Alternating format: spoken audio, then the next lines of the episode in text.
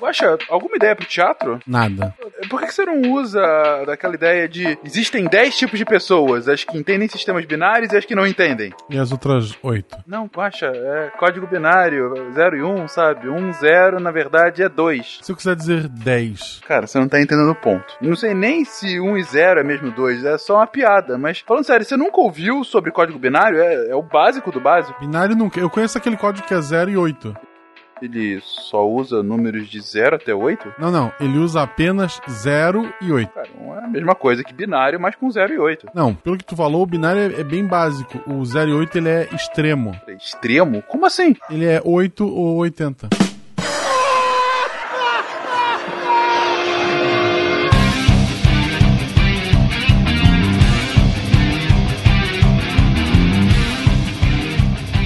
Pessoas, aqui Fernando Malta Fencas, diretamente de São Paulo, e a apresentação não poderia ser diferente. Olá, mundo! Aqui é a Bruna Dir, do Rio de Janeiro, e existem apenas dois tipos de linguagem de programação: aquela que as pessoas sempre reclamam e aquelas que ninguém usa. o Fábio de Belém do Pará. Hoje vamos aprender como escrever a Skynet. Olá, gente, aqui é a Nanaka, de São Paulo, e quem nunca passou um dia inteiro procurando um ponto e vírgula, sabe o que é programar. De Gaspar Catarina, que é Marcelo Guaxinim e eu mal conheço a língua portuguesa. Você está ouvindo o SciCast, porque a ciência tem que ser divertida.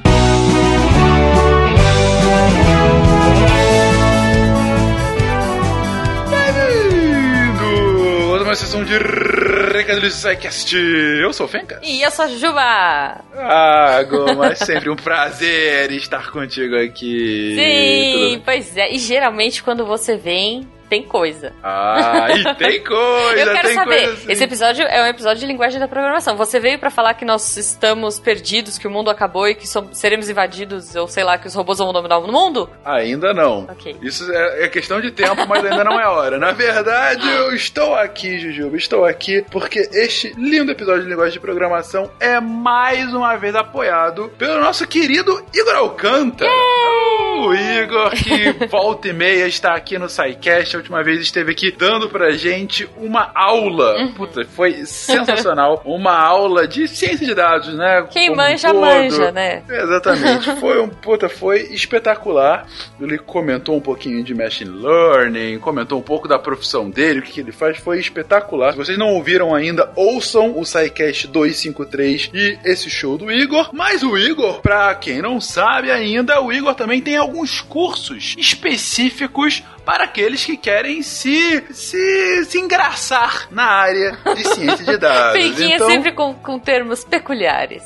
Ah, mas se você quer conhecer mais sobre a área, se você quer saber um pouco mais de machine learning, de data science, de redes neurais, de deep learning e de tudo que essas máquinas que futuramente vão nos dominar, mas hoje são um excelente instrumento de trabalho, podem fazer pra você. Bem, o Igor aqui tem dois cursos ainda nesse ano. Uhum. Dia 16 de setembro, ele vai dar um curso de introdução à ciência de dados e machine learning em Python. Uhum. Então, um curso para noção básica de linguagem, como funciona, Ah. algumas práticas de, de classificação, de regressão, cluster, enfim, uma- um, apanhadão geral para quem tá querendo esse beabá inicial, Ok, certo? 16 de setembro. 16 de setembro. E no dia 15 de outubro, o Igor falará sobre. Vai dar um mini curso de redes neurais Olha e aí. deep learning, tanto em R quanto em Python. Cara, redes neurais e deep learning pode ser uma coisa de programação, mas pode ser uma coisa muito miçangueira.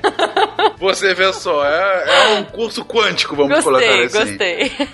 Mas ele vai falar um pouquinho justamente sobre teoria e prática do que, que é de fato machine learning, Uhum. né? Ou as nossas queridas redes neurais. E o- uma forma avançada dessas redes que é o deep learning, né? O primeiro curso, essa introdução, é voltado para todo mundo. Você que tá querendo ingressar na área, vai lá que você vai aprender do zero. Agora, esse segundo curso é preferencial, não é requisito, mas é preferencial que você já tenha algum conhecimento de machine learning, né? Ah, por exemplo, com o curso ah, anterior. Então, você quer fazer os dois? Faz o curso de 16 de setembro ah, para ter essa noção básica de machine learning e depois de 15 de outubro para aprender mais sobre deep learning. Para mergulhar nesse universo Exatamente. Lembrando que os cursos do Igor, gente, eu já fiz, são espetaculares, é muito interessante realmente, porque ele tá lá falando contigo na hora e você mexendo no ferramental, vendo o negócio acontecer, é espetacular. E claro, ouvinte do SciCast sempre tem aquele desconto camarada. Aê,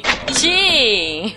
Então, se você entrar no site do evento que tá aqui no link desse post, você coloca lá o código promocional SciCast e você ganha 20% de desconto no curso. Que beleza. Gente, recomendadíssimo, recomendadíssimo. Vão lá, prestigiem esse trabalho espetacular do Igor. Mas eu não tô entrando só pra vocês prestigiarem, porque já, já valeria, porque vale muito. Mas vão lá porque vocês vão aprender muito mesmo. Exato. Então entre lá, igoralcantara.com.br ou se você não quiser, tiver mais preguiça, clica aqui no post, tá? e falando em post, se você quiser conversar com a gente, elogiar o Igor, falar da sua opinião, os seus receios sobre as máquinas dominando o mundo, você pode comentar aqui no post. Ou se for uma coisa mais, fala que eu te escuto, contato arroba. A gente tá hoje com um episódio patrocinado, que é ótimo e a gente ama o Igor Alcântara, mas sempre lembrando que esse podcast e todos os podcasts do Portal da Viagem são possíveis graças a vocês, nossos ouvintes e patronos, que fazem do nosso sonho e do sonho do Silmar cada dia mais possível, cada dia mais estável. E, cara, que ele dure infinitamente. Fenquinhas. Exatamente. E a Ju já puxou aí Sonho do Silmar, porque essa é uma semana especial. Mas sobre isso falaremos no final do episódio. Sim. Então ouçam aí o episódio ah, sobre linguagem de programação, que tá sempre espetacular. Mas também fiquem quando acabar, que a gente tem uma conversinha com vocês ouvintes. Exato, exato. Então vamos lá, vamos estudar essas linguagens de programação aí. Eles falam em emojis?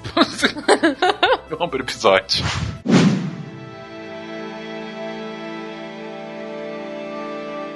Inicialmente, de maneira bastante informal, podemos definir uma linguagem como sendo uma forma de comunicação. Elaborando um pouco mais essa definição, podemos definir uma linguagem como sendo um conjunto de elementos, símbolos, e um conjunto de métodos, regras, para combinar esses elementos, usado e entendido por uma determinada comunidade. São exemplos as linguagens naturais, ou idiomas, e linguagens de programação.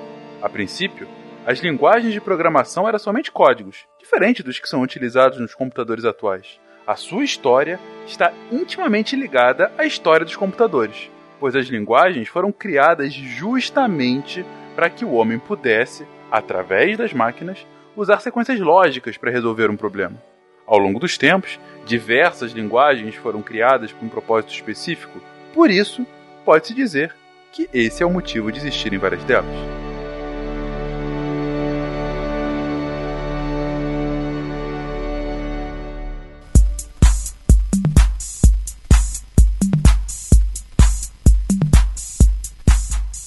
Queridões, vamos ao maravilhoso mundo das linguagens de programação. A gente acabou de ter aqui no SciCast dois episódios aclamados, eu diria, surpreendentemente aclamados, da história da língua portuguesa, em que a gente falou sobre como que as idas e vindas de populações e culturas foram moldando essa coisa que você, ouvinte, está ouvindo agora, a língua portuguesa. E no início do, do primeiro episódio, eu perguntei especificamente pro Thiago, falei, mas Thiago, linguagem de programação? É uma linguagem, de fato? E ele falou algumas diferenças e tal, mas agora é hora da gente se aprofundar. Gente, por onde que a gente começa? O qual é o beabá de falar sobre linguagens de programação? Achei legal que você puxou essa ideia, né, da língua portuguesa, que eu, por exemplo, quando eu tava no colégio e tal, não sabia muito o que fazer, eu gostava muito, sempre gostei muito de aprender línguas, assim, de... Eu gostava da parte, assim, tipo, mesmo inglês ou outras línguas, de entender como que as frases eram construídas, né, de entender a lógica da língua. E eu não sabia ainda programação, não sabia, não tinha ideia de nada disso.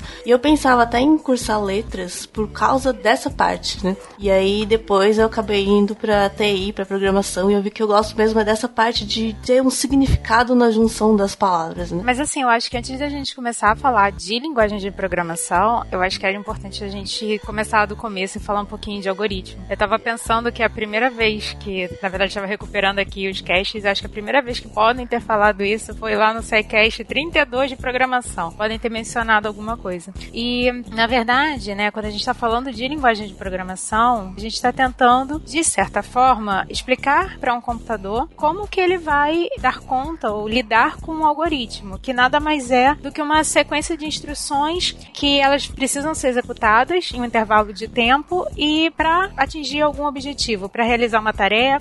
Ele não é ainda um programa de computador, ele ainda não vai ser representado em uma linguagem de programação, mas eles vão definir passos que precisam ser seguidos para a gente atingir isso. Né? Então, ele pode ser feito por um computador, mas ele também pode ser seguido por pessoas. Então, acho que é melhor a gente começar falando dessa parte e depois a gente vai para a parte mais difícil, entre aspas, tá? Então, na verdade, a gente, para dar um exemplo, para ficar mais claro o que é um algoritmo, pensando aqui, ah, se alguém chegar e perguntar para você como que eu faço para ir numa padaria de carro a partir do trabalho, sim, sem olhar o exemplo Fencas, me diga como que você explicaria isso para alguém. Como que eu vou pra padaria a partir do trabalho? Isso, a padaria é mais perto, mas sei lá, se você pe- pedisse Uber. instrução.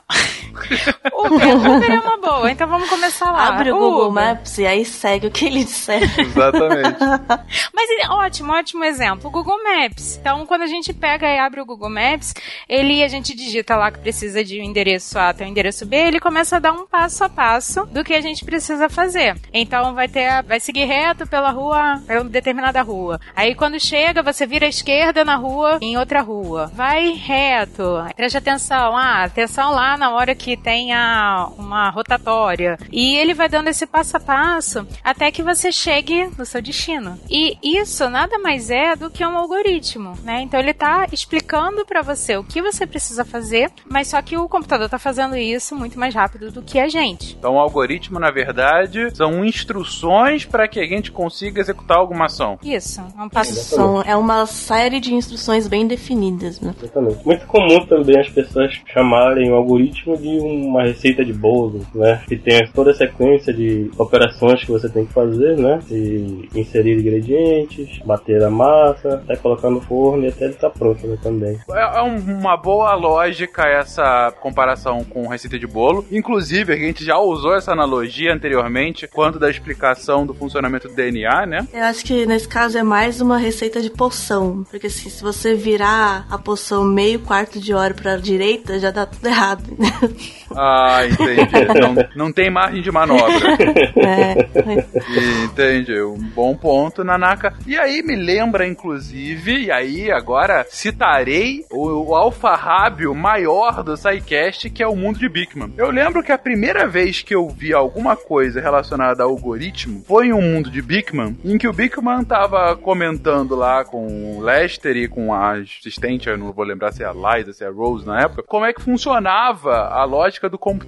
E o objetivo deles era formar e era dar instruções para que a Liza jogasse uma bola e a bola ia acertar num alvo e faria o Lester cair numa piscina alguma, numa água, né? E eu tô citando isso porque eu lembro que a grande lição daquele desse bloco em específico do Bigman é que você tem que ser o mais específico possível. Então ele começava e falava assim: Ah, ok, qual é a primeira instrução? Ah, sei lá, Liza jogue a bola no alvo. E aí ela ficava é, fazendo uma mímica dela atirando nada no ar e aleatoriamente. E aí ele falou: Não, mas primeiro eu tenho que fazer a instrução Liza pegue a bola. Aí depois a instrução Liza mire no alvo, entendeu? E aí ele foi falando: Ó, se eu só falar faça isso sem dar o passo a passo, o computador, enfim, o, o sistema não entende. É isso mesmo? O Bickman explicou corretamente. A lógica é essa: você tem que fazer esse passo a passo bem lentamente para chegar ao resultado que você espera? É, sim, é uma ótima analogia, porque assim, as linguagens de programação elas funcionam com.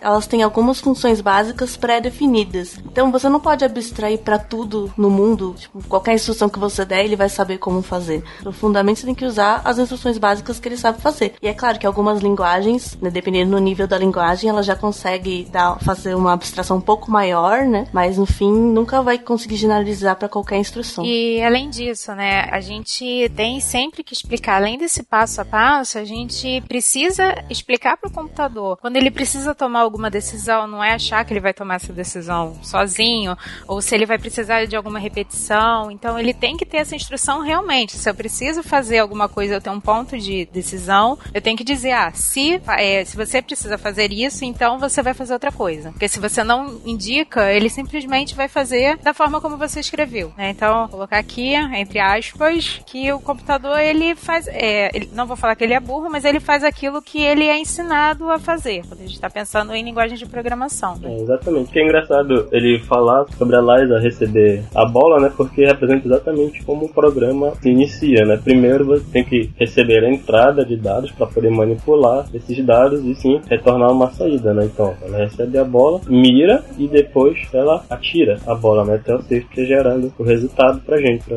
o resultado para ele, né? É engraçado essa analogia. Até coisas que às vezes você pensa que é básico e não é, por exemplo, falar assim, ande para frente. Aí, eu, andar o quê? O que é andar para frente? É um passo? É normalmente o que você faz no mais sentido é anda para frente até, né, enquanto tem uma condição, até essa condição não existir mais.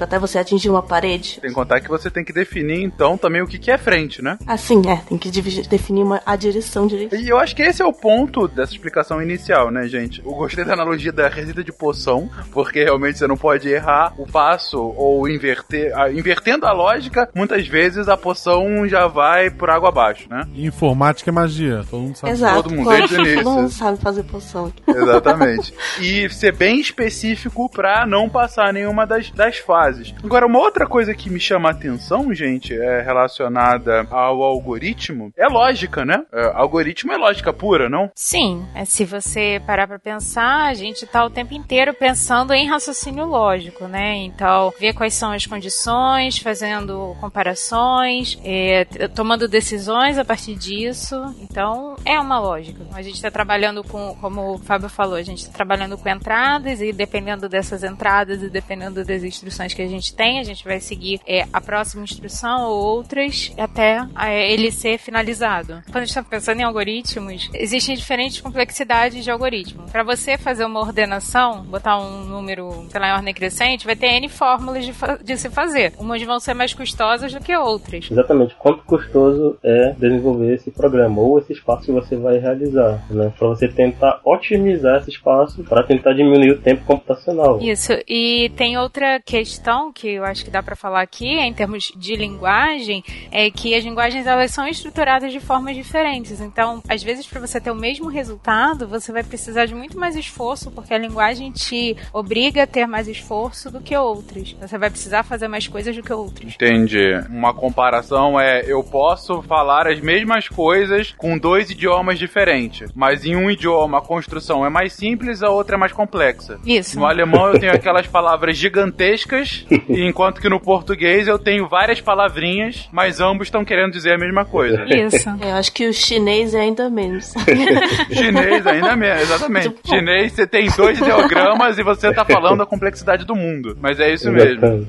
Mas assim, essas linguagens, elas têm um porquê disso, né? Quer dizer, algumas é questão de evolução mesmo, que foi melhorando, mas algumas, ela justamente é mais complexa pra evitar que hajam más interpretações, erros ou Ou até ambiguidade. mesmo para facilitar a programação, né? A escrita dos programas, né? É, então, fica mais é, robusto, assim, você sabe que aquilo é aquilo, entendeu? É, facilita a programação nesse sentido. Mas, por outro lado, você também tem que escrever muito mais. Você, tô dando um exemplo, assim, que as duas linguagens que eu sei programar relativamente bem é Java e Python. Que, tipo, no Java, pra você fazer uma coisinha, você tem que escrever 10 linhas. E aí, se você não souber como chama exatamente aquele tipo de variável, você tem que procurar. E, aí, no Python, você escreve uma linha e ele se vira, sabe? Ele arranja as coisas, ele descobre o tipo das coisas. Só que, por outro lado, às vezes no Python não fica claro quando você tá errando alguma coisa. Exatamente. Ele abstrai muita coisa, né, na verdade, Python. Enquanto que no Java ele já abstrai um pouco, mas não tanto quanto o Python. Developers, developers, developers, developers. Developers, developers, developers, developers. Ainda voltando lá no exemplo do Bickman, um ponto que ele não chega a comentar, mas a gente falou aqui rapidamente, é que ele fala: não, você tem que ser o mais específico possível, senão o sistema não vai entender o que você quer. No caso, a Liza não vai entender que ela tinha que jogar lá a bola no Leicester. Mas ainda mais fundamental do que isso, a Nanaka comentou agora há pouco: ah, se eu quiser dar uma instrução de de ir pra frente, tem que ser específico. Aí eu falei, não, você tem que inclusive falar o que, que é frente. E no exemplo do Bigman, o Bigman teria que falar pra Liza o que é uma bola, certo? Ou seja, você tem que também ter esse tipo de elemento de definição das coisas que estão naquele próprio sistema. A bola é tipo Lester, só que menor. Sim, porque na verdade, é, isso para as linguagens a gente precisa, não todas, mas a gente precisa definir algumas coisas que é, ela vai entender como algo que ela tá sabendo manipular, né? Então, essa ideia de falar assim, isso daqui é a bola e essa bola é algo que você vai manipular, a gente precisa definir também, tá? Até porque, é, na verdade, essa bola, nesse caso não, mas essa bola vai precisar, é, a gente vai fazer comparações e ela vai ter é, estados, vou colocar assim, ou valores associados a ela que a gente vai conseguir saber se vai seguir em frente ou não. A maioria das linguagens tem que saber de antemão com o que ele vai lidar, o que ele vai, o que ele vai tratar, para que na sequência de passos ele possa saber se aquela operação está sendo realizada de forma correta ou está sendo realizada com o tipo correto para retornar a saída correta, senão pode ocorrer alguma perda de dados, algum tipo de problema futuro. Tudo bem, a gente sabe que é uma bola, mas às vezes a bola, ela quer, ela tava esperando uma bola de basquete, ela recebeu uma bola de ping-pong. Então, ela só sabe fazer aquilo com a bola de basquete e não com a bola de ping-pong. Tá bom, você vai definir pro programa o que, que é esse objeto que ele vai manipular. Ele pode ser, por exemplo, linguagens orientadas ao objeto. Ele pode ser um objeto que ele também sabe como é. Você pode até ter criado esse objeto e falar assim: ah, isso aqui é a classe bola, é um objeto que tem essas propriedades, né? Ela é redonda, e, enfim, propriedades mais matemáticas. E aí você vai falar pra ele cria uma instância de uma bola. Então agora você tem uma bola. E aí como ela é uma instância, então ela existe, ela vai ter um lugar na memória que, que é alocado pra ela, assim, ela, ela existe na memória do computador, na memória RAM. né? E aí esse endereçamento em algumas, né, da, do, da variável virtual, entre aspas, para a memória física, em algumas linguagens ele é transparente, assim, você não consegue manipular esse endereçamento, mas em outras linguagens não, ele é físico assim mesmo, você consegue ver e até usar o, a- o local, o local na memória que está variável. né? Deixa eu tentar entender então, Nanaka. Começamos um programa novo. Vamos fazer então um programa da. Ah, não. A gente tá falando do Bigman quando a gente tem. A gente tem nossos bonecos de teste aqui que a gente sempre usa. Vamos fazer um programa com o Tarek e o Guacha. É, o que, que a gente pode utilizar, fazer esse programa? Sejam criativos aí. O que, que a gente quer fazer? Que jogar uma beterraba e derrubar o guarda. Ok. Tem o Tarek e o Guacha. A gente quer, quer fazer uma instrução do Tarek pegar a beterraba, mirar no Guacha e jogar nele, certo? A primeira coisa que você tá falando é, primeiro, avisar, Tarek, isso é uma beterraba. Uma beterraba é esse, essa leguminosa, esse tubérculo que você é, pode pegar e jogar. Ela é roxa. Você tá definindo o que, que é a classe beterraba nesse primeiro momento, é isso? É, a beterraba, a gente vai ter que, na verdade, definir a beterraba. Talvez a gente vai ter que definir é, Tarek e Guacha. Sim, ele não é o programa, né? Na verdade, isso você tá falando pro computador, pra máquina. Então, você não vai falar para o Tarek, você vai falar para a máquina. Não, mas nesse caso, pra mim, o Tarek seria a máquina, não? Tô falando, máquina, faça isso. Então é o que a gente teria aí. A gente teria a beterraba, a Isso. gente teria o Guacha. O Guacha como um alvo, E a né? gente teria o arremessar de algum jeito que a gente precisa explicar pra ele o que, que é o arremessar, tá? Uhum.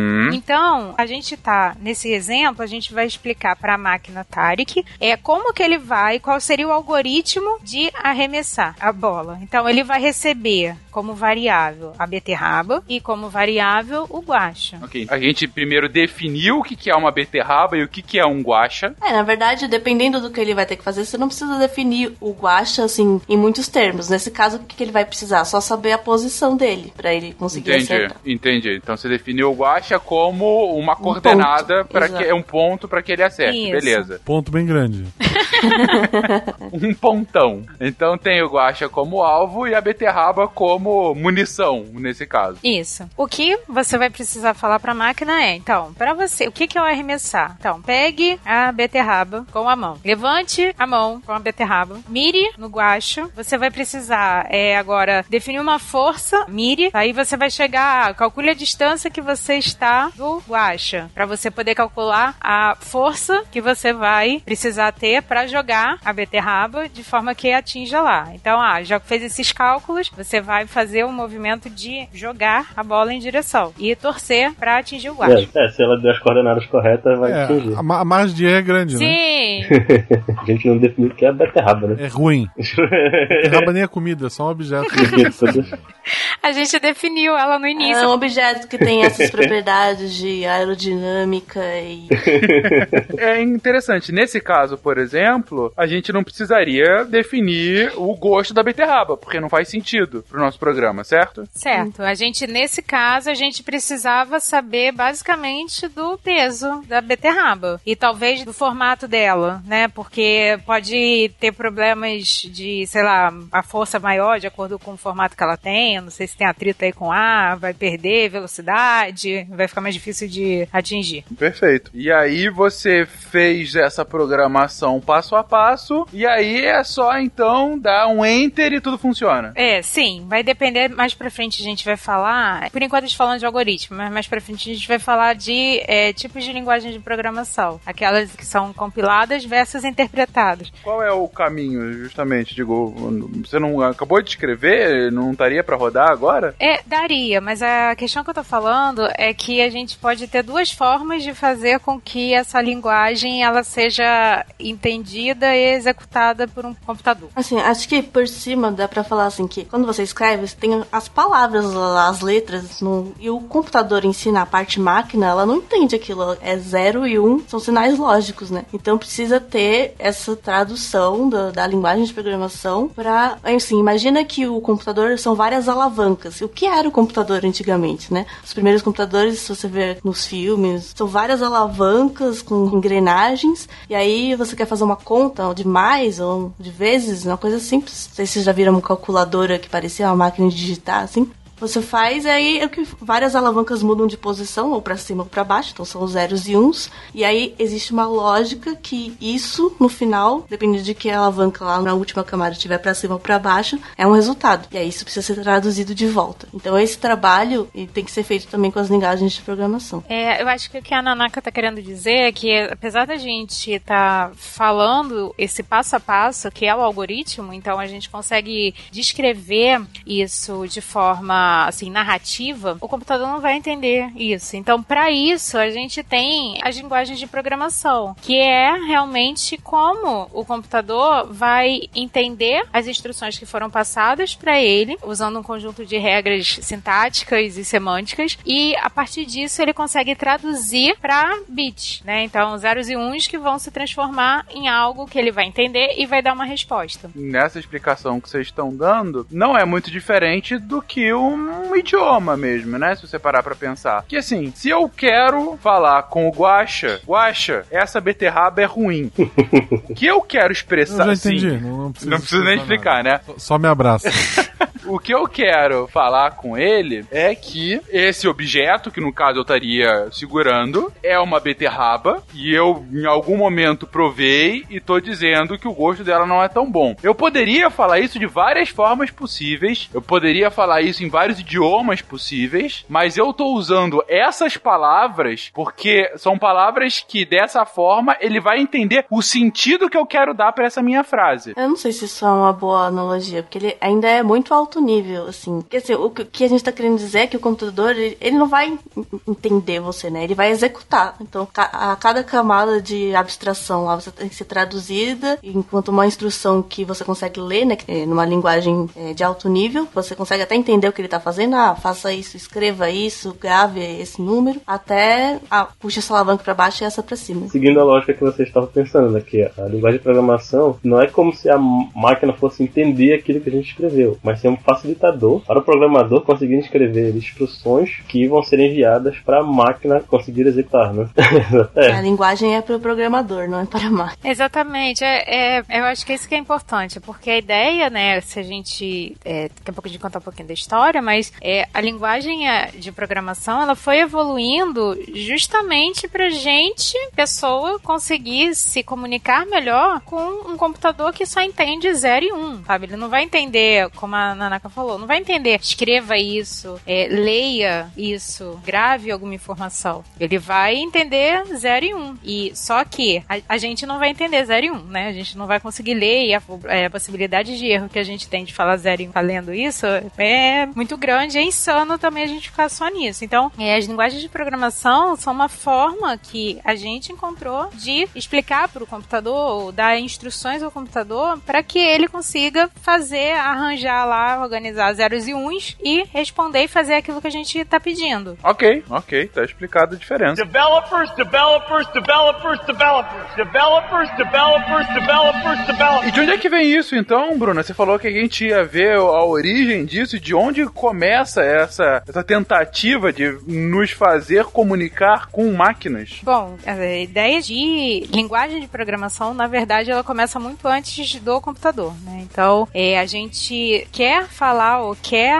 usar algoritmos e tentar organizar a nossa vida desde a Babilônia, ensinando como que você calculava volume. Então, a gente já tem essa tentativa de fazer algoritmos muito tempo, né? Mas o que a gente pode dizer, talvez, como primeira ideia de linguagem de programação e descrevendo um algoritmo que fosse entendido por uma máquina é pela Ada, né? Então a Ada Lovelace, ouçam o SciCast dela. Então a ideia é que esse foi o primeiro programa que foi feito, mas que não pode ser testado por uma máquina, mas é uma tentativa de você explicar, dar instruções para uma máquina para ela poder é, manipular isso. Bom, e a ideia, né, que as linguagens de programação antes, né, se a gente for parar para pensar, lá antes da década de 40, a gente basicamente ficava colocando fios e perfurando cartões e fica muda para fazer essas fazer com que a máquina entendesse o que a gente queria. Então, se é,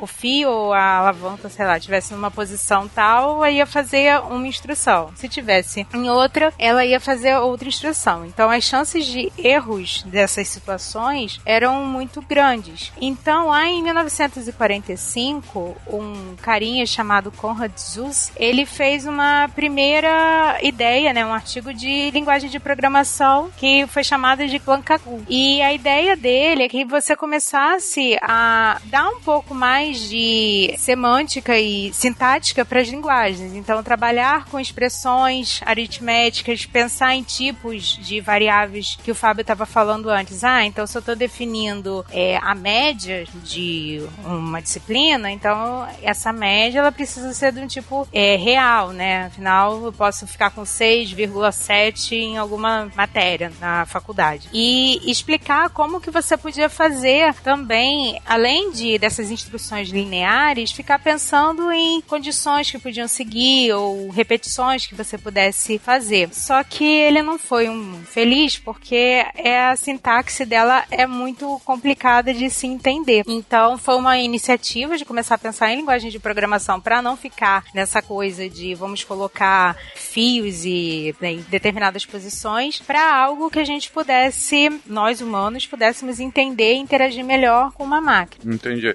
Ele tentou fazer essa primeira tradução da linguagem das máquinas para algo compreensível pra gente, mas falhou. É, porque a linguagem era muito complicada.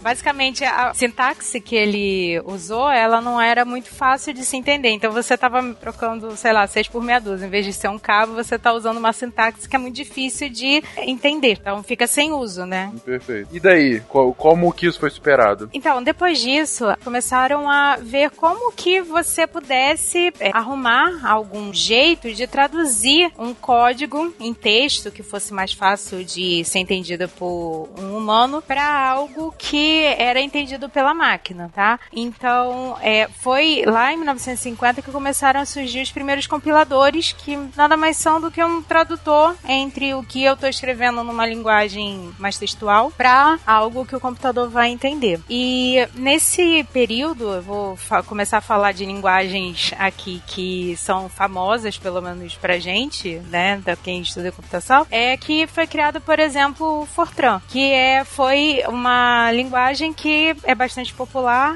e acaba, assim, assim, ele ajudava a ter diminuir esses erros de programação e gerando códigos que a gente conseguia entender.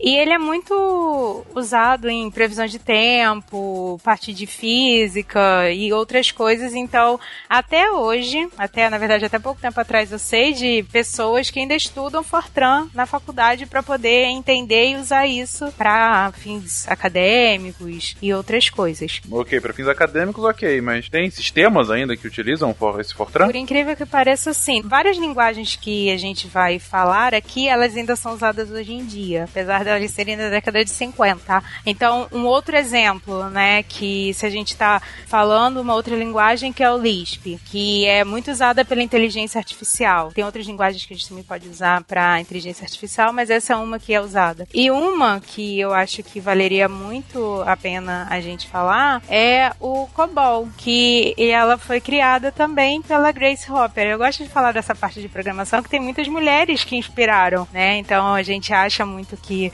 computação não é coisa de menina, mas na verdade é. Muitas linguagens foram criadas por elas. A gente até mencionou no episódio de- da, da Ada que, na verdade, a, a informática era uma disciplina eminentemente feminina até a década de 70, né, mais ou menos. Isso, e depois que teve essa mudança de mulheres não fazem parte disso. Exatamente. Então, quis falar do COBOL porque hoje em dia, se você pensar, muitos bancos ainda usam COBOL. Há cálculos que são feitos hoje. É, existe um problema pra, assim, nessa coisa de, ah, por que que usam algo que é difícil e é antigo, já tá ultrapassado, né, se pensar assim. Mas, assim, uma- um dos problemas que tem com a linguagem de programação é que tem, por exemplo, em bancos, né, sistemas muito robustos, muito que já foi uma coisa montada na outra, e principalmente que conversam um com os outros. E aí, pra você mudar o, não, o cerne lá, a linguagem que eles usam, é muito complicado. Você teria que demolir todo o puxadinho que já foi construído para fazer um negócio novo que não necessariamente vai ter a mesma E função. teria que ser comunicado entre todo mundo que usa ao mesmo tempo fazer isso. Entende?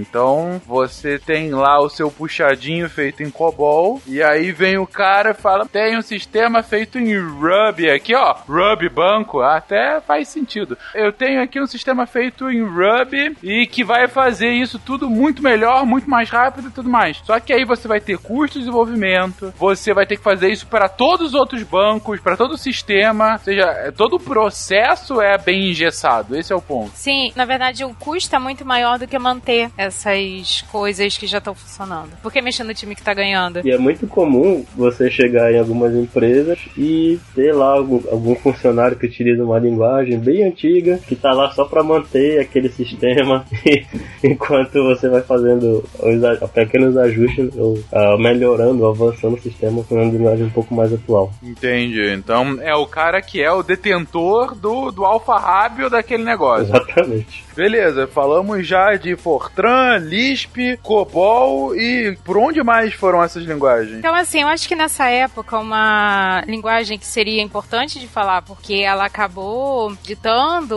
o padrão, né, de outras linguagens, que é o Algol. Que basicamente toda linguagem que surgiu depois disso começou a seguir alguns padrões que foram é, estipulados por esse. Então, algumas coisas, não sei se a gente já comentou, mas a ideia de você ter blocos delimitadores, então falar exatamente, ah, é, a partir desse ponto eu preciso executar tudo que tá aqui dentro. né? Então, ah, se eu Se não tiver beterraba pro Tarek, ele não pode jogar. se não tiver, ele não pode jogar e ele precisa fazer alguma outra coisa. Então, explicar tudo isso, então ele está definindo alguns blocos que são delimitadores para isso. A gente está falando de definição de variáveis locais, falar de variáveis, né, em geral, a gente explicar o que é uma variável, definir aquelas variáveis, começar a falar desse conceito, ah, se eu faço isso, então eu faço aquilo. E mais do que isso, se eu fizer isso, é, depois eu poder ter outra pergunta como, ah, se você fizer mais isso, se eu tiver essa condição, e se eu tiver essa condição, eu posso fazer alguma outra coisa,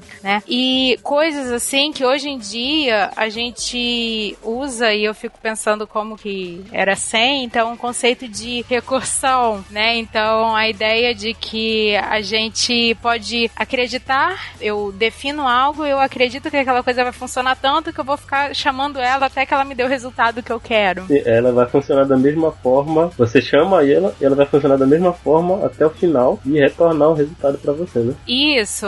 Um exemplo aqui que eu acho que valeria a pena para explicar esse conceito de recursão é a sequência de Fibonacci, né? Que a gente Uhum, sabe clássico. que Fibonacci nada mais é do que o próximo número da sequência, a soma dos dois anteriores a ele. Então a gente vai definir um, um caso básico, né, do Fibonacci dizendo que ele vai retornar um, se não me engano, e a próxima eu chamo de novo, assim, ah, calcula o Fibonacci pra mim e soma com o valor que você é, já achou até agora. E você acredita que no final vai dar certo.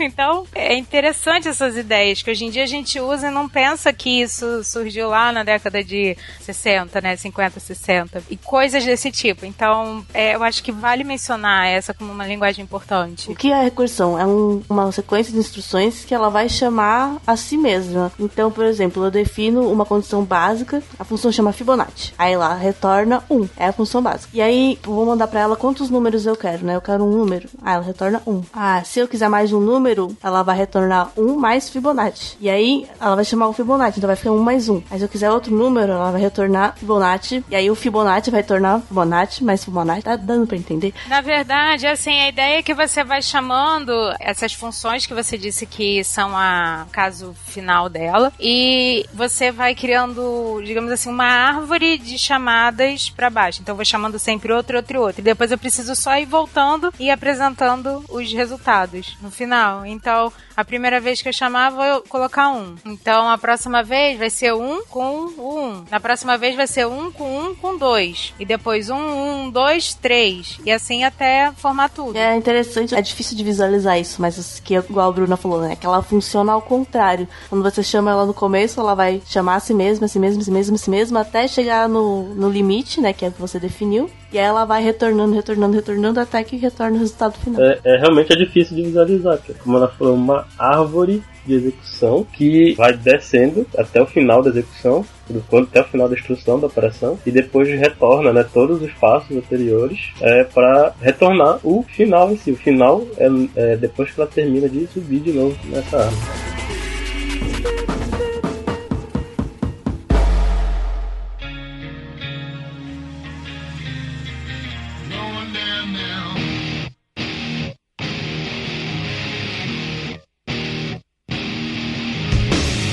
Você tá explicando aí como essas linguagens vão evoluindo e como vão sendo criadas novas. E essa criação de novas linguagens é pra gente responder a novos desafios ou pra fazer mais rápido que se já fazia antes, é isso? Sim, na verdade, a Nanaka até comentou, então, é às vezes por necessidade, né, de atender alguma coisa muito específica, ou também pra gente começar a resolver limitações que as linguagens eh, existentes elas podem ter, ou até mesmo pra gente começar a pensar em outras, eh, outros paradigmas que foram sendo criados ao longo do tempo. Então, assim, até agora a gente estava falando de linguagens que usam esse, colocar assim, uma, um pensamento mais estruturado, tá? Uma, um paradigma mais estruturado. Então, é, outros paradigmas como o de orientação a objeto, que a Nanaka já comentou, de que a gente está tendo outros conceitos e a gente precisa manipular outras coisas que não só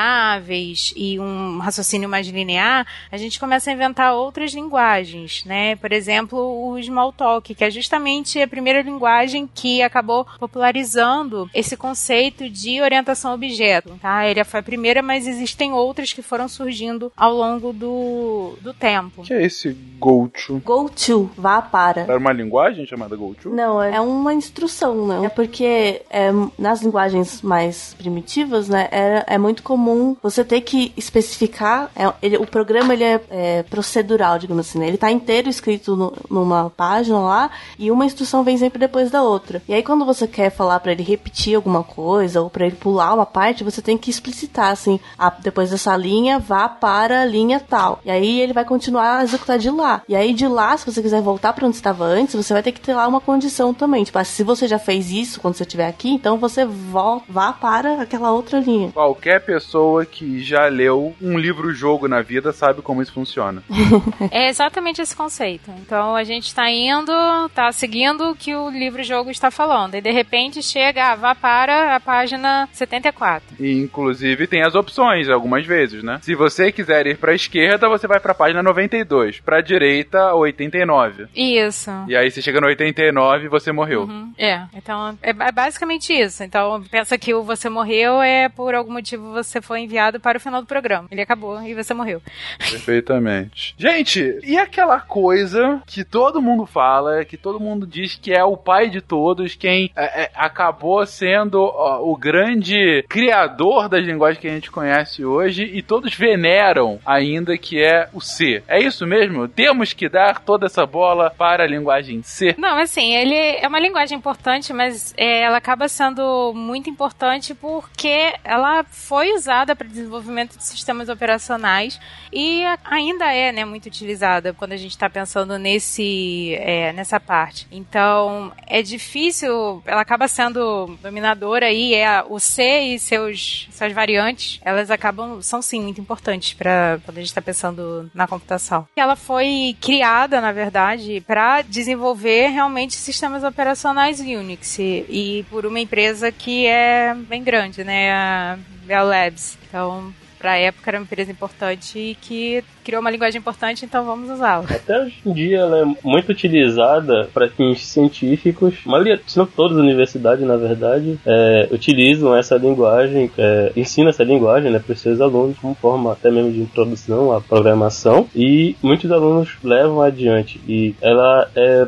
uma linguagem até muito rápida para ser executa muito rápido. Então ela é muito também utilizada para fins científicos mesmo. Mas tem um motivo de ser usada para fins científicos? Na verdade, eu acho que veio da, da mesma origem, né? De ser uma linguagem que já era. Quer dizer, era mais difícil de você errar, né? Ela era mais. Ela tinha mais estruturas que facilitavam você entender o código e mapear pra, pra linguagem de máquina, né? Ao mesmo tempo que ela permitia você acessar diretamente as instruções de máquina. Então, é meio que juntava as duas. Eu acho que isso acabou indo. Como ela foi projetada também para sistemas Unix, né? Ela acabou indo pra essa parte científica também. Mas hoje em dia já, já tem outras linguagens que são mais usadas. E só um adendo, é, ano passado eu estava dando aula dessa disciplina como introdução à programação em cursos. Então ela ainda é ensinada. Sim, ela dificilmente vai deixar de ser ensinada. Ela ainda tem uma, uma vida útil. É, eu acho que daqui a alguns anos, quando as máquinas dominarem, a gente não vai mais ensinar, não. É verdade. Vocês estavam falando aí do, do sistema Unix. Me lembrou de Parque dos Dinossauros. Aquilo ali era um sistema Unix, aquilo que a menina tenta navegar no final, é aquilo mesmo? Eu não- vocês se lembram daquela cena? Que ela vai num ambiente virtual tentando navegar pra eh, ativar as trancas do parque? Eu não tô lembrando da cena pra eu poder falar. E normalmente essas imagens de filmes são muito É estranhas. só uma tela preta com várias letras. É, e normalmente não diz nada, sabe? Não serve pra nada. Não acreditem nas telas dos filmes. Verdade é essa. Não, o mais ridículo é, é tipo, você tem uma, toda uma interface, às vezes, né, alguns filmes mais modernos, assim, tem toda uma interface super bonitinha mostrando, tipo, o hacker chegando, que é uma pessoinha, assim. Ninguém faz um sistema assim. Isso é o mais mentiroso? Os dinossauros estão aceitáveis. né? Mas a, a Nanaka tem razão. No próprio Parque dos Dinossauros, quando o cara vai. Ó, gente, spoiler de um filme de 94, me processem. Quando o cara vai e acaba sabotando o parque, e aí pra desabilitar, o que, que ele faz? O ha-ha-ha, você tem que colocar a palavra mágica. Ele criou um protetor de tela. Exatamente, da- com a cara dele, fazendo um nãozinho, assim, não sei se vocês se lembram. Lembra dessa-. Isso pode ser, tipo, um, que ele colocou lá um GIF pra aparecer na hora, mas eu tô falando assim, às vezes eles fazem como que o sistema tivesse um modo de visualização de, tipo, qual parte do sistema tá ficando vermelha, porque tá. Não, tipo, não é assim que funciona. Umas coisas. O que ele fez ali foi botar um protetor de tela com senha. Developers, developers, developers, developers. Developers, developers, developers, developers. Mas chegamos na década de 90, a penca de linguagem nova, linguagem que a gente usa até hoje, é isso? Sim, agora, assim, não que as outras a gente não use, mas só que essas aqui são, década de 90, são linguagens mais próximas ao que estão mais em voga hoje em dia, né? Então, assim, se o ouvinte acha que as linguagens que a gente está usando em 2018 foram criadas agora, na verdade elas começaram a ser criadas ou muito antigamente ou na década de 90. Tipo o Python, por exemplo, ou Java, que são lá de 1991, por exemplo. Então, linguagens que a gente usa até hoje, né? Então, acho que a Nanaka pode falar mais aí sobre Python e Java, que é a especialidade delas. Por exemplo, não é só a linguagem, né, que importa, assim, ah, a linguagem vai, ela é criada, ela vai evoluindo, ela tem lá seus prós e contras, mas também tem, quando ela é muito utilizada, acabam se criando o que a gente chama de bibliotecas, né, que são já módulos que é o que fazem uma certa tarefa e as pessoas usam esses módulos, né, tipo, você importa esse módulo no seu programa e aí você tem aquele método para usar. Então, por exemplo, o Python, ele é bastante utilizado em, né, em programas de científicos, assim, inclusive, principalmente de biologia, e machine learning também, porque já tem muitos métodos prontos. Então é mais fácil usar um Python, por exemplo, não só pela linguagem em si, mas pelos métodos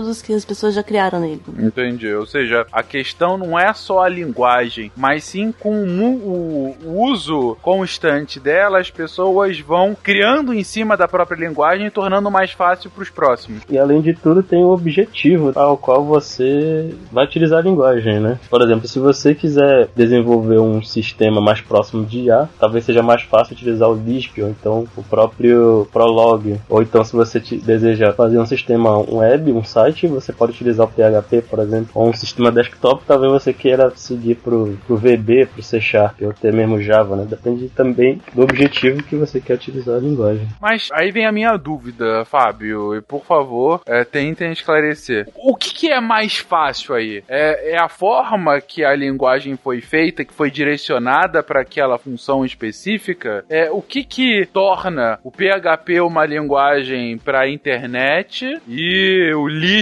para IA? Qual, qual é o diferencial uh, que a gente poderia, que você está colocando tão claramente nessas caixinhas? Muitas delas têm um objetivo específico para que elas foram criadas, tá? É, por exemplo, o Java ele foi criado para ser, ser utilizado para programação para sistemas embarcados na época em que ele foi desenvolvido, tá? É, o sistema embarcado, só acho que não é tão óbvio. Que o sistema embarcado são aqueles sistemas que ficam, a gente até falou um pouco disso na internet das coisas, né? Que é o sistema que funciona dentro de máquinas assim de uso comum, tipo um rádio, uma televisão ou até a sua sua geladeira inteligente.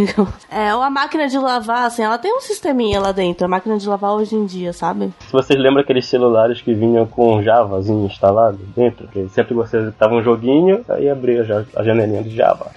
Cara, a única coisa que me lembra do Java é que o instalador dele tenta atualizar toda vez. Sim. Que ele é um, uma linguagem utilizada por mais de 2 trilhões. E o Banco do Brasil. Exatamente, o Banco do Brasil com aquele negócio, beleza. Mas, é, ok, o Java ele é criado para dispositivos embarcados. Mas, mas, o que, que ele tem de diferente que o C não tem para um dispositivo embarcado? É a, a forma como ele descreve as mesmas coisas. Por que, que ele é tão especial para isso e não para outra coisa, entendeu? Ele sabe nadar. Se der algum problema, ele, ele se vira. A resposta que a Fencas quer e que a gente não vai dar é porque, assim, ela às vezes ela é criada com propósito e fornece algumas facilidades para você fazer alguma coisa. Mas com o uso dela, você vai descobrindo que pode fazer outras coisas e que essas outras coisas também são atendidas. Na verdade, tem um motivo pelo qual o Java ele foi bem adotado para isso, né? Porque um dos objetivos dele era ser facilmente portável, assim, que ele rodaria em qualquer sistema, né? Por isso que ele roda em, em coisas, em todas as coisas, porque ele não depende do compilador, ele não depende, tipo, ele é, ele é interpretado fora, independente da máquina?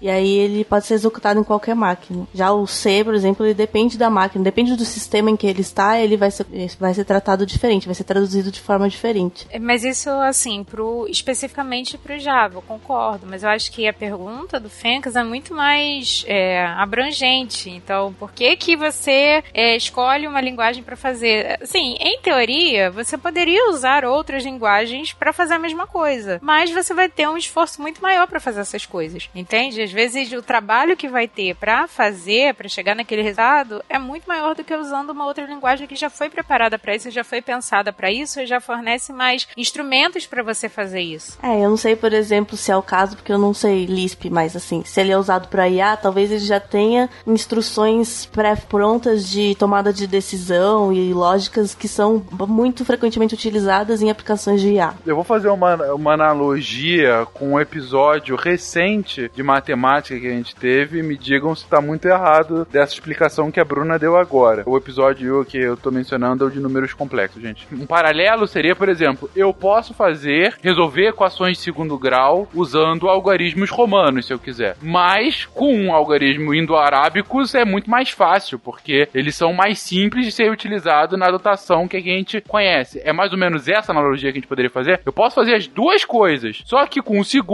é simplesmente mais fácil. Ele foi feito para aquilo, ou ele não foi feito para aquilo, mas a gente viu que a equação na forma, né, nessa notação matemática que a gente conhece hoje, faz mais sentido em algarismos indo-arábicos e não romanos. Então, é, é algo similar com uma linguagem de programação. É isso, mais ou menos? Assim, eu acho que é uma analogia que é adequada. Eu, eu, concordo, assim. Não quer dizer que você não vá poder fazer com outras, mas você pode ter muito mais trabalhos ou muito mais desafios, ou até mesmo é, não, não conseguir fazer pro, porque você não tem os instrumentos que você precisa, entende? Perfeito, então. Vamos em frente. Eu acho que vale a pena também, assim, mencionar, porque a gente já falou de um monte de linguagem, mas acho que valeria a pena mencionar de uma linguagem brasileira. Oh, é claro.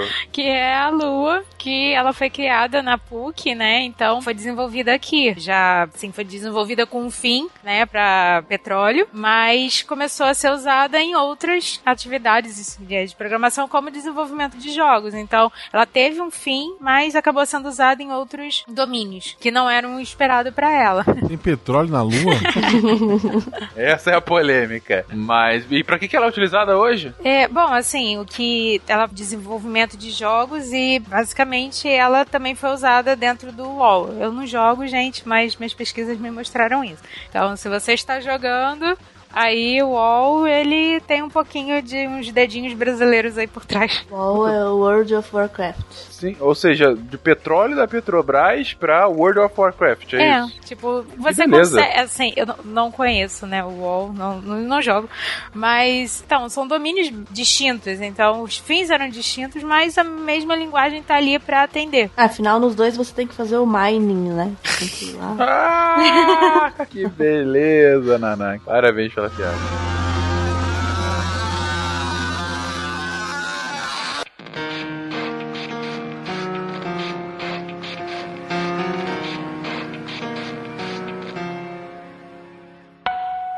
Beleza, gente. E, uh, bom, mas tem, tá, tá, dando pra ver aqui nessa imagem e tudo pelo tudo que vocês comentaram, tem linguagem pra tudo. Você tem aqui uma, uma gama muito ampla de, enfim, de diferentes abordagens para fazer ações distintas. Como é que a gente faz uma classificação? Tem uma classificação? Tem, assim, a linguagem que é mais solta, que é mais truncada, sei lá. Como que gente classifica uma linguagem? Tem vários tipos de classificação, né? Várias características em que você pode classificar as linguagens. Numa parte mais básica, é, a gente fala do compilador, né? Que a gente fala que a linguagem, a, o programa escrito lá, ele tem que ser compilado para passar a instrução para a máquina, na linguagem de máquina. que é compilado? Compilar é, é isso, é você traduzir o programa e que ele vai virar em, de um monte de instrução em um TXT, né? Ou enfim, que seja a instrução escrita em letrinhas, ele vai, que você entende, né? Ele vai virar um arquivo binário, que aí já é a instrução de, da máquina. Ele vai receber receber o programa que você escreveu, vai analisar ele lexicamente, sintaticamente e uh, depois vai gerar um, um, código intermediário até no final gerar o código objeto, né, que é o, a linguagem que você está querendo alcançar, ou até mesmo gerar o código de máquina, né, que vai ser executado pelo computador já. Então isso é o que acontece com as linguagens compiladas, né, o que é compilar justamente isso, ele pega o arquivo do programa e transforma, né, produz um arquivo binário que tem o programa inteiro e aí o o, a máquina vai executar esse programa. É a hora que o pessoal da informática faz corrida de cadeira, eles não estão fazendo nada, tá compilando. Exatamente, é porque é, se a gente parar para pensar, ele tem um, um, tempo, né, um esforço para poder é, traduzir tudo, porque ele vai pegar aquele código todo, traduzir tudo para daí executar. É, muitas vezes ele não vai compilar se você tem algum erro que se transforma em um erro de tradução, né, e não de lógica. Não vai fazer sentido na linguagem. Que é o tal do ponto e vírgula que a gente não não acha?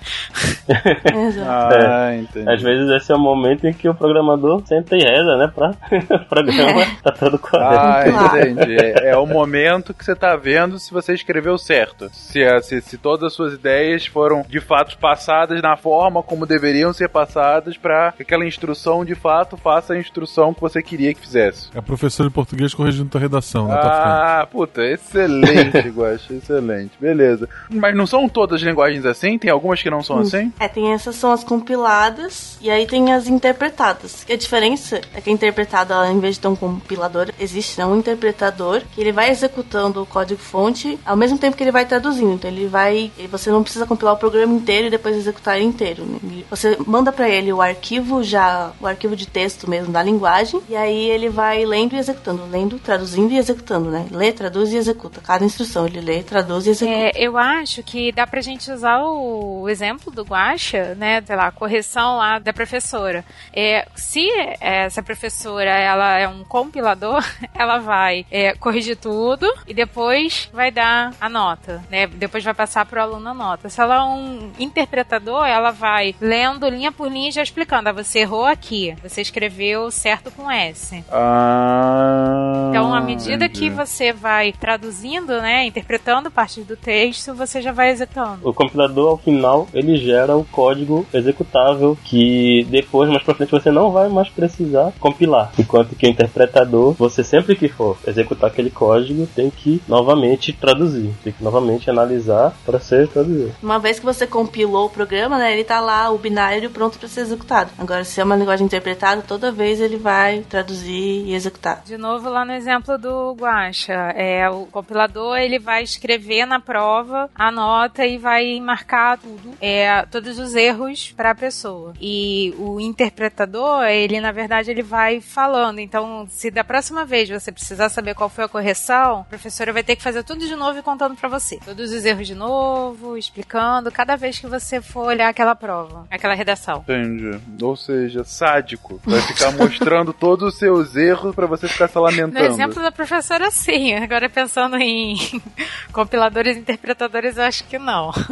Ah, perfeito. E tem mais outras formas de categorizar essas linguagens, gente? É, eu acho que já acabou sendo falada, né? Que a gente tá pensando mais em como que ela vai ser primeiro nesse ponto, né? Se ela é compilada ou interpretada, mas a gente ficou falando ah, como é que a gente passa de uma linguagem de alto nível, né? Então que a gente consegue entender, né, pelo humano. Ah, tenho isso, se isso, faço aquilo. É bem assim a linguagem. O pseudocódigo a gente escreve exatamente assim. Se essa variável tem esse valor, você faça, escreva isso. Então você consegue entender. Você olha o código e entende o que ele tá fazendo. Assim, essa é o que a gente chama de linguagem de alto nível, até chegar em linguagens de baixo nível, que realmente é um código que Palavrão. é, não é um palavrão, mas é uma instrução que o computador vai entender. E a gente não, né? Assim, não que a gente não entenda, a gente vai ler, mas é um esforço muito maior para um ser humano entender. Então a gente, em algumas linguagens, a gente está falando de uma forma é, que a gente poderia usar com outro humano, ah, se a variável tiver esse valor, então eu faço aquilo, para coisas que você está falando, ah, manipule o valor que está nesse lugar do processador, sabe? Ou seja, nas de mais baixo nível é bem mais próximo ao binário, enquanto que alto nível já é bem mais traduzido, a gente pode colocar assim. É. Esses S de você nesse episódio, eu tô com medo de falar qualquer coisa, vocês estão me corrigindo. É computador, malta. Ou é ou não é, não tem, não tem meio termo. Não? É 0 ou 1. Um. Não, é. Eles são meu compilador hoje, sabe? É, meio que assim, a, na linguagem de baixo nível, que você tenha só uma representa- representação direta da instrução. Em vez de você ter, ter que escrever 1, 0, 0, 1, 0, você tem uma palavra, uma- um símbolo, tipo, sei lá, mais, um mais, que ele é uma instrução direta, né? Mais acho que nem usa mais. Enfim, você tem um símbolo que seja uma letra, pode ser até uma palavra, mas que ele representa exatamente aquela operação que aquele, aquela quantidade de uns e zeros iam mudar exatamente naquela posição do, da memória. né? Exatamente. Se você vai realizar uma operação de soma, ele tem uma simbologia específica para representar aquela soma que abaixo dele só números binários mesmo que vão, vão ser executados. Esse é o mais baixo nível. É quase. Eu não sei se pode fazer essa analogia, mas é quase como escrever só em fórmulas matemáticas. Penso assim. Que não é. Não fica explícito o que você está fazendo, né? Entendi. É um negócio muito muito mais pra máquina do que pro humano. Vai, Vou colocar dessa forma. Tá bom. Mais alguma categorização, gente? Tem várias, né? Tem tipo a linguagem é, procedural, no script, orientada a objeto. Basicamente é de um paradigma de programação. Se ela é mais imperativa, então, no sentido que você tá colocando, realmente dando ordens pro programa, né? Então, falando, ah, faça isso, modifique algo. E outras que estão voltadas mais pra orientação a objeto, né? Que a gente já falou. Então, a gente não tá mais separando em termos de mude isso, mude aquilo, mas tá entendendo o mundo, enxergando o mundo como objetos do mundo real que são representados dentro do computador. Eles vão ter um conjunto de atributos, propriedades e vão executar um conjunto de operações. Então, a forma como você também encara, é, tem o paradigma de programação, vai influenciar na forma como essas linguagens vão se classificar, tá? Developers, developers, developers, developers. Developers, developers, developers, developers. Bom, fizemos uma, uma viagem pelo mundo das linguagens sobre o, o que, que é uma linguagem, como elas foram sendo criadas, para que, que elas estão sendo utilizadas, um pouco da lógica delas. Nesse episódio de hoje, a gente não comentou muito sobre a lógica em si. A gente vai ter um sidecast específico sobre lógica posteriormente, em que a gente entra mais, enfim, no estudo da lógica, sem dúvida, e um pouco desse seu uso em linguagens de programação. Mas, claro que pro final vocês deixaram as bizarrices, né? Pelo que eu tô vendo aqui, é uma linguagem mais esquisita que a outra. O que, que é isso, gente? Brainfuck? É isso mesmo? Não, primeiro vamos dar um nome bonito, né? Porque se chama linguagens de programação esotéricas. Esotérico. Pra já ser aquela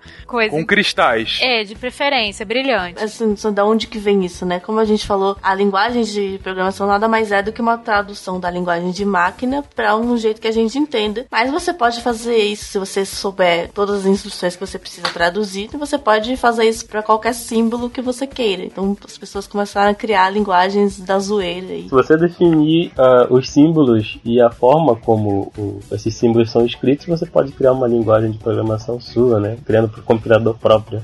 Então, daí que surgem essas linguagens mais interessantes, né? Por assim dizer. Essas aqui são- é tipo língua do Pi. Isso. É. Pouco uso, só que é divertido. É, na verdade, eu acho muito difícil que essas linguagens vão ser usadas. É mais pra zoeira, né? Rui BR. Não, não é Rui BR, não, porque essas aqui foram criadas fora. Mas a ideia, assim, ah, se eu tenho. Posso me comunicar com o computador, né? Com a máquina de qualquer forma. Então a gente separou algumas é só pra falar. Então a primeira delas é a Brainfuck, que basicamente, depois a gente pode botar as figuras no post, né? Mas pra gente falar coisas, né? O exemplo que a gente usa aqui sempre é o Olá Mundo. E pra falar isso, Olá Mundo, ela basicamente usa mais, menor, maior, pontos, colchetes, e isso numa ordem. Não tem nenhuma letra, não tem nenhum. Não, basicamente assim, ela tem mais, mais. A linguagem é mais, mais, mais, mais, mais, mais, mais, mais, mais, mais, mais, abre colchete, maior, mais, mais, mais, mais, mais, mais, mais. E assim, não tem significado. Sei, Apareceu um inseto na minha mão. Desculpa. Então ela não tem um significado, mas quem criou deve estar bem satisfeito com essa forma de se comunicar. Eu, particularmente, acho mais fácil não. usar zeros e uns do que usar essa linguagem. Mas... Sim.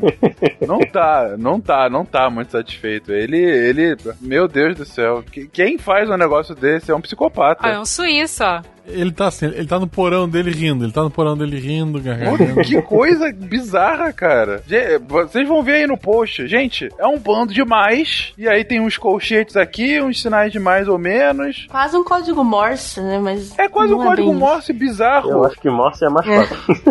E aparentemente significa Hello World. Que cara bizarro. Ah, e só um parêntese, né? Que a gente colocou algumas linguagens, mas que existem compiladores para isso. Então, se a gente pegar esse código e colocar no compilador que essa pessoa criou, ela vai apresentar pra gente Olá Mundo. Na nossa tela vai aparecer Olá Mundo. Em vez de ter esse trecho, né? Esses mais e é, colchetes e tudo, é, vai na nossa tela vai aparecer Oi Mundo, cheguei aqui. A lógica é que tudo isso aqui faz sentido. Tem, tem um, em um mundinho próprio, isso faz sentido. Exatamente. Para todos os exemplos que a gente deu. Então tem compiladores para isso. Então, é outra que eu gosto muito é a Arnold C, que foi em homenagem ao Arnold Schwarzenegger. Então, é comandos, né, que a gente usa se, é, se alguma coisa for verdadeira ou se alguma coisa for falsa, basicamente ele usa no problema, que é para se algo for verdadeiro, ou se for falso, I lied, né? Ah, não. Mas tem que ser com a voz dele. Tem que ser I lied, sabe? Tem que ser um negócio. Poderia interpretar já saindo o som, né? Pra dizer que o programa, né, terminou é You have been terminated. So, então tem tudo. You have been terminated. tem que ser com a voz, tem que ser impostado. E esse aqui também, de falar pra escrever alguma coisa, é talk to the hand. É, não, o código aqui, por exemplo, pra gente falar que Olá Mundo é assim, it's showtime pra dizer que tá começando o programa. Aí, pra falar, né, talk to the hand, aí Olá Mundo. E depois, terminando o programa, have been terminated. So, aí é assim, então é bem, imaginando ele falando é melhor ainda. E hoje, né, me avisaram que teve uma espécie de tradução pra um, sei lá, um, um filósofo, assim, um pensador brasileiro, né, que existe a versão Bambam dessa linguagem, que também usa esses termos, né, coisas do, vamos falar de Big Brother hoje. Ah. É assim, ó, pra definir as variáveis, um número pequeno, né, com pouco, pouco tamanho de memória, se chama monstrinho. Aí você fala monstrinho, nome da variável. Aí um número normal é monstro. Um número longo é monstrão. Vocês estão menosprezando o que é de fato. A gente tá falando aqui da principal dessas linguagens bizarras, que é o BRRR, o Bambam It's Showtime Recursive Language, que foi toda uma... Foi eu quem havia sugerido pra Bruna, e quando eu tava lendo a pauta e vi essa do Arnold, que eu não conhecia, na hora eu me lembrei do BRRR, ficou famoso. Gente, se vocês quiserem entrar aí, procurem BRRR, linguagem e tal, vocês vão achar no, no Google. Inclusive tem um compilador aqui que você pode fazer no próprio site. Então, por exemplo, para você começar o código, hora do show. E aí, pra aí mostrar o Olá Mundo, é: você quer ver essa porra? Aí, Olá Mundo. E aí, você, e pra mostrar, é bora compadre. Então, assim, toda a linguagem é a partir desse filósofo dos tempos modernos, Kleber Bambam, do Big Brother pro seu computador. Vencedor do primeiro Big Brother. né? Sempre terminando com brrr, O brrr. é sempre como acaba. Exatamente. Então, o famoso if else if, né? Você coloca ele que a gente quer, aí é o, é o if, né? E o else if é que não vai dar o quê? E se for o else é não vai dar não. E aí brew pra acabar. Ou seja, é, é sensacional, cara. Quem criou isso, não sei quem criou isso, mas o cara é espetacular. Parabéns por essa criação. E assim, além das linguagens dos portões, né? Então a gente tem linguagens que foram baseadas, né, em memes, né, a low code. Então a gente usa abreviações, palavras com erros, letras maiúsculas, tudo pra gente poder fazer também. Então, o Hello World, por exemplo, só a palavra tá escrito Hi World, sabe? H-A-I, então tá falando oi do jeito todo torto, do jeito que alguém vai entender. Excelente. Tem uma linguagem de emoji, é isso mesmo? É, em vez de usar palavras, você usa emojis como símbolos que significam instruções. Eu, eu acho dois pontos fecha parênteses. Basicamente. E o Hello World é um olazinho e um mundo. Faz sentido. Faz sentido. Que mais, gente? Que mais de bizarro? Eu gosto muito de umas, é a, Uki, né? Que basicamente é como se um Cara, orangotango é outra coisa bizarra. estivesse falando, Deus então só é Uk, Uk, Uk, Uk, Uk.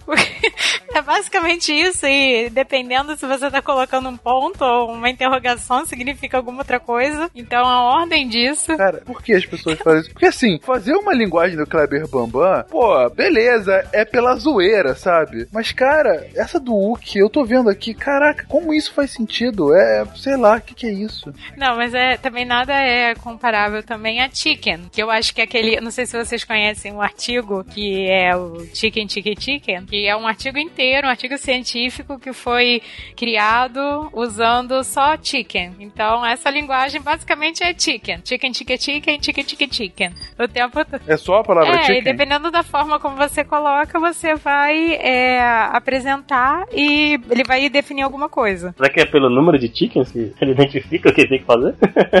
Deve ser, né? Pelo número de chickens em cada Em cada linha. Deve linha, ser. né? Meu Deus, por que as pessoas são assim? Não, e assim, né? Também a gente falou com algumas coisas bem assim, é, chicken, usando palavras muito poucas, a gente também tem a versão rebuscada, né? Que a gente tem códigos de programação que são baseados em Shakespeare, por exemplo. Então a gente tem um trecho, a gente coloca um pedaço de um código como se fosse um livro do Shakespeare. Tipo, pra dizer escreva, você tem que escrever dois parágrafos do, de Romeu e Julieta. Isso significa escreva. Meu Deus. Coisas assim. E também uns que são receitinhas de bolo. Então, pra você escrever, aí a gente pode. O código basicamente é um soufflé Olá Mundo. Então, ah, essa daqui vai escrever o Olá Mundo, mas também te dá uma receitinha pra fazer enquanto a gente tá apresentando isso. Olha aí a receita de bolo aí.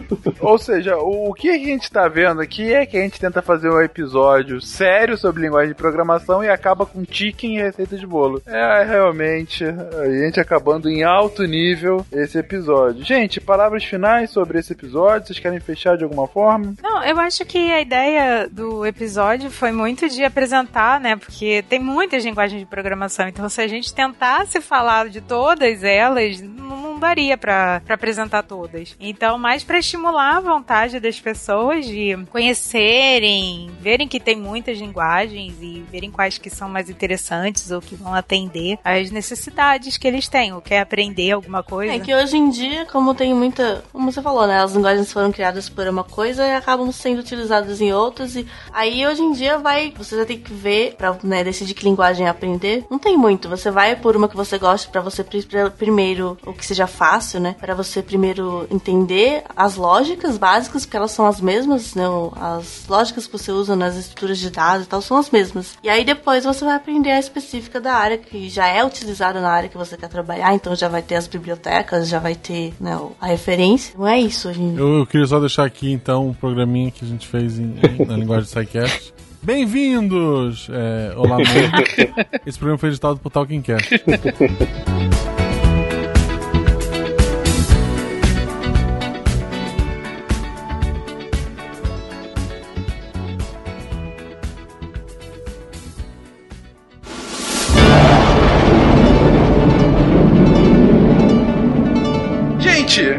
antes de acabar esse episódio maravilhoso sobre linguagens de programação, a gente não poderia deixar de mencionar esse um ano.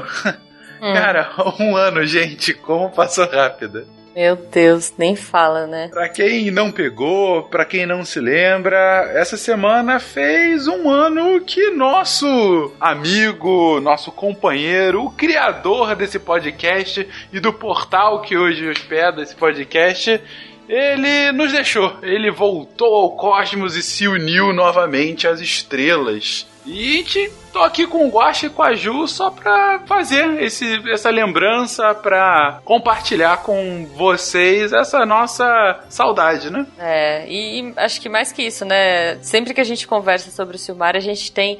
Cada um tem o seu momento, a sua história especial, assim, aquele momento de carinho, né? E, e aquela fagulha e eu, que eu tenho certeza que ele acendeu em todos nós.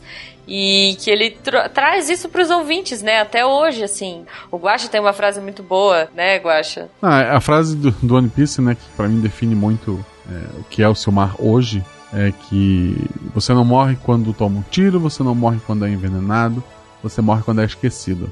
E não existiria Portal Deviante se não existisse o mar, não existiria SciCast, não existiria Missangas, não existiria Contrafactual, não existiria RPG Guacha, não existiria É. um monte de coisa. Ou se existisse, seria completamente diferente, talvez. Eu não sei se o Fencas. Eu, eu, eu queria saber disso. O Fencas, existiria contrafactual? Não, não mesmo. Contrafactual ele veio ah, depois de que eu entrei no SciCast, que uma das primeiras coisas que eu falei com o Silmar foi essa ideia. Ele falou: olha, segura aí, uma hora a gente faz uma coisa assim. E quando eu assumi como host, como produtor, que levei pra frente. Mas assim, é, foi. Não, não teria como, não teria como. E uma coisa, né, Guaxa, é isso que é, eu acho mais fantástico, né? Inclusive a gente falou isso no episódio há um ano atrás, quando a gente tava lembrando do Silmar. Não existiria nada disso e não existiria aqui, nós três. Não, é isso É. que eu ia falar. eu, não eu existiria nunca gente. conheceria vocês, exato.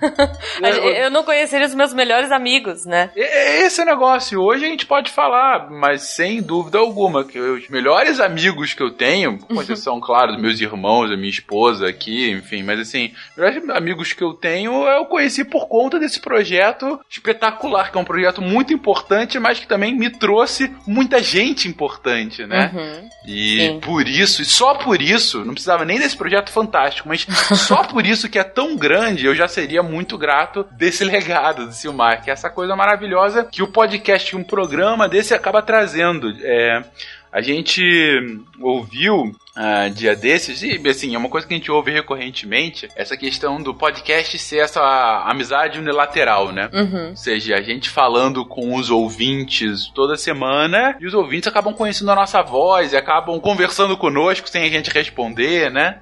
É, e participando da nossa vida, né? Sabendo de- do que, dos nossos forma, anseios, das coisas que a gente gosta. Sim, lá, assim, de repente tô eu gravando com uma voz ruim e as pessoas sabem, o Fencas tá gripado. Pessoas É. que eu não faço ideia, não teria por que saber disso. E, e ao mesmo tempo, é essa coisa tão intimista, né? Essa coisa, enfim, é, quem fala recorrentemente isso é lá o Luciano Pires do Café Brasil. Fala que o podcast ele faz a, a você vibrar, né? Você vibrar Uhum. literalmente, né? Você lá ouvindo e, e vibrando internamente ah, com, com, com, com as coisas que você ouve, com as coisas que te toca e que te aproxima, né? E, putz, é, essa oportunidade de estar aqui semanalmente no SciCast e semanalmente no Contrafactual e das pessoas estarem diariamente com vocês no Spin de Notícias. Gente, um podcast diário, que coisa. É, sério, eu teria muito orgulho de que o Silmar visse o que, que foi feito. Nossa. Está conseguindo fazer um podcast diário, sabe? É. Isso Quantos é... desafios, né? Quantas coisas a gente abraçou, a gente já falou isso lá atrás, tipo, ele fazia com que a gente acreditasse que a gente conseguia tudo, né? Sim. E quando, a gente- quando eu olho esse um ano, em um ano, quanta coisa aconteceu e quantas coisas nós e o Deviante conseguiram, né? É, caramba, voou e voou demais.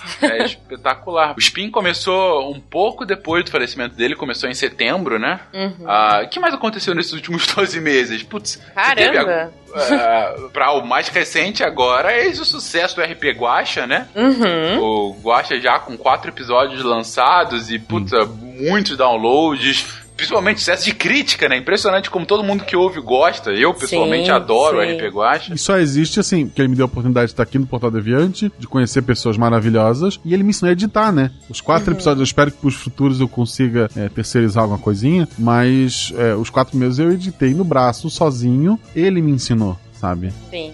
Exatamente. Não, gente, é, pensa, um livro foi escrito com pessoas que se conheceram no Deviante, É verdade, é verdade. né? Nossa, é, o André Bach e o Fernando Maia, gente, pra quem não sabe, eles é, fizeram uma, uma coletânea de artigos, né? Se não me engano, a coletânea é do Bach, o Maia escreveu um artigo, Uhum. algo do gênero, mas enfim, e eles se conheceram e eles já tinham publicado o- um paper em conjunto, também se conhecendo aqui. Muitas amizades e, inclusive, alguns trabalhos acadêmicos começando a surgir por conta da colaboração aqui e muita divulgação científica, sem dúvida alguma. Sim. E, e nesses últimos 12 meses, que mais aconteceu? Fronteiras entrou no Deviante. Caramba, ah, o Chutando a edital. Escada. A gente é, ganhou. O né? chutando, oh, putz, o edital que a gente ganhou agora da Fiocruz, que acabou de começar, que foi sensacional. Exato. E, gente, disclaimer: a gente não fala bem de vacina só porque é patrocinado, tá?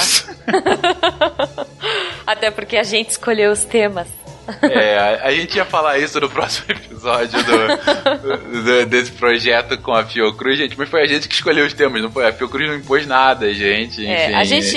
Isso, isso é uma coisa que é mais um legado do Silmar, né? E que Carlos casou muito comigo, assim. A, quando a gente começou com a Protos e quando a gente começou com a ideia de, de trazer pu- publicidade pra cá, a gente sempre se manteve fiel ao que a gente acreditava. Uhum. Então, assim, se a gente achava que a coisa era furada, clientes, se você tá ouvindo agora e você sabe que eu não te retornei, o que você faz é pseudociência, desculpa. É, a É. gente tem muito essa integridade, né? Todo, essa- esse carinho, esse cuidado e esse olhar apaixonado pela divulgação científica veio do Silmar. Então a gente deve Exatamente. muito a ele. Esse olhar infantil, eu diria, de, de encantamento, né? Exatamente. É um legado dele. E uma coisa puta, que ele queria muito e que a gente também consolidou nesse último ano é o patronato, né? Sim, Ah, que a gente nossa. conseguiu dar uma, uma estabilidade boa. Eu lembro quando ele passou pra gente a produção, era uma preocupação dele, ah, porque tava. O projeto podia acabar. Exatamente. A gente- e a gente falou, a gente compartilhou isso com vocês aqui, né, gente? É. A gente compartilhou sobre esse perigo, que tinha caído o número de patronos e tal, e tava com o custo aumentando. E, nossa, e vocês salvaram o projeto, né? Pois é, e hoje ele tem é. uma sustentabilidade espetacular, o número de patronos aumentando semanalmente. E o dia desse eu compartilhei com, com a equipe inteira, né? Eu sempre compartilho com, com a Ju, com o Asha, com o Tarek, que não pôde estar aqui hoje, mas dia desse eu compartilhei com a equipe inteira ah, justamente essa evolução do patronato e, enfim, a estabilidade das finanças, justamente para mostrar, gente, é o projeto, é, aquele embrião que o Sumar fez há quatro anos atrás, ele tá agora, sabe, cada vez mais forte, cada vez abrindo mais portas, ganhando esse edital agora, com outros projetos espetaculares potenciais estão surgindo aí, então aguardem por novidades. E isso porque começou, porque começou e porque a gente tá aqui podendo promover cada vez mais esse trabalho. Então Exato. era é, esse espacinho bem curtinho era um agradecimento, um agradecimento mais um, né, de tantos que ele merece. E, e é bom que a gente sabe, hoje a gente sabe, que se eu a Jujuba parar de gravar podcast, acabou Missangas, acabou, sei lá, RPG Guacha. Uhum. Fenka, sei lá, largar de gravar podcast, acabou o Contrafactual. Se a gente precisar um dia sair, o SciCast vai continuar. Vai mudar, um, muda um pouco a vibe, muda alguma coisa, como às vezes as pessoas mandam. Ah, eu gostava na época do Silmar. A gente sente falta dele também, sabe? Uhum. E, tipo, isso não é uma coisa ruim. As coisas mudam só.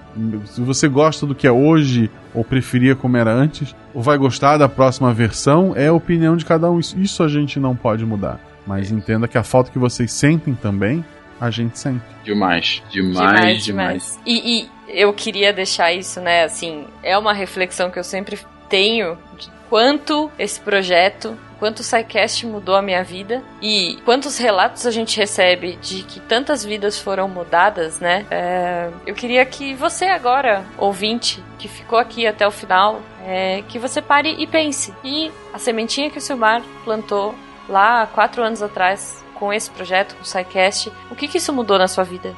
E o que você pode, a partir de agora, fazer para mudar a vida de alguém.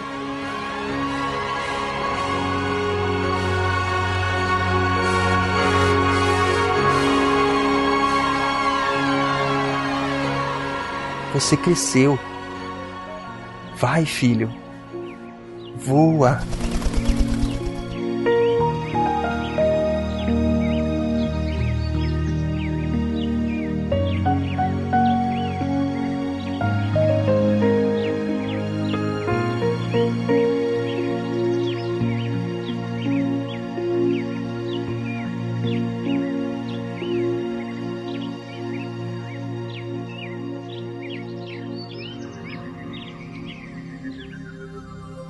Se a ciência não for divertida, tem alguma coisa errada.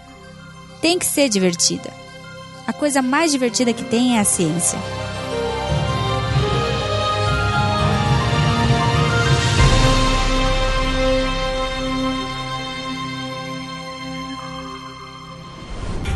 Este programa foi editado por Tapcast. Edições e Produções de Podcast.